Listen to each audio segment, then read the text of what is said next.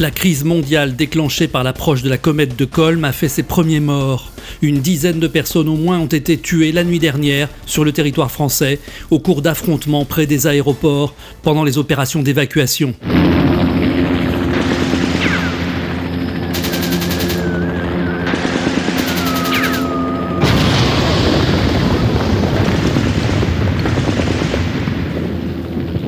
L'armée a ouvert le feu sur des civils qui avaient cédé à la panique et tenté de prendre les avions d'assaut. Trois autres ressortissants français auraient été tués dans les mêmes circonstances dans des aéroports à l'étranger. Les opérations d'évacuation sont actuellement suspendues.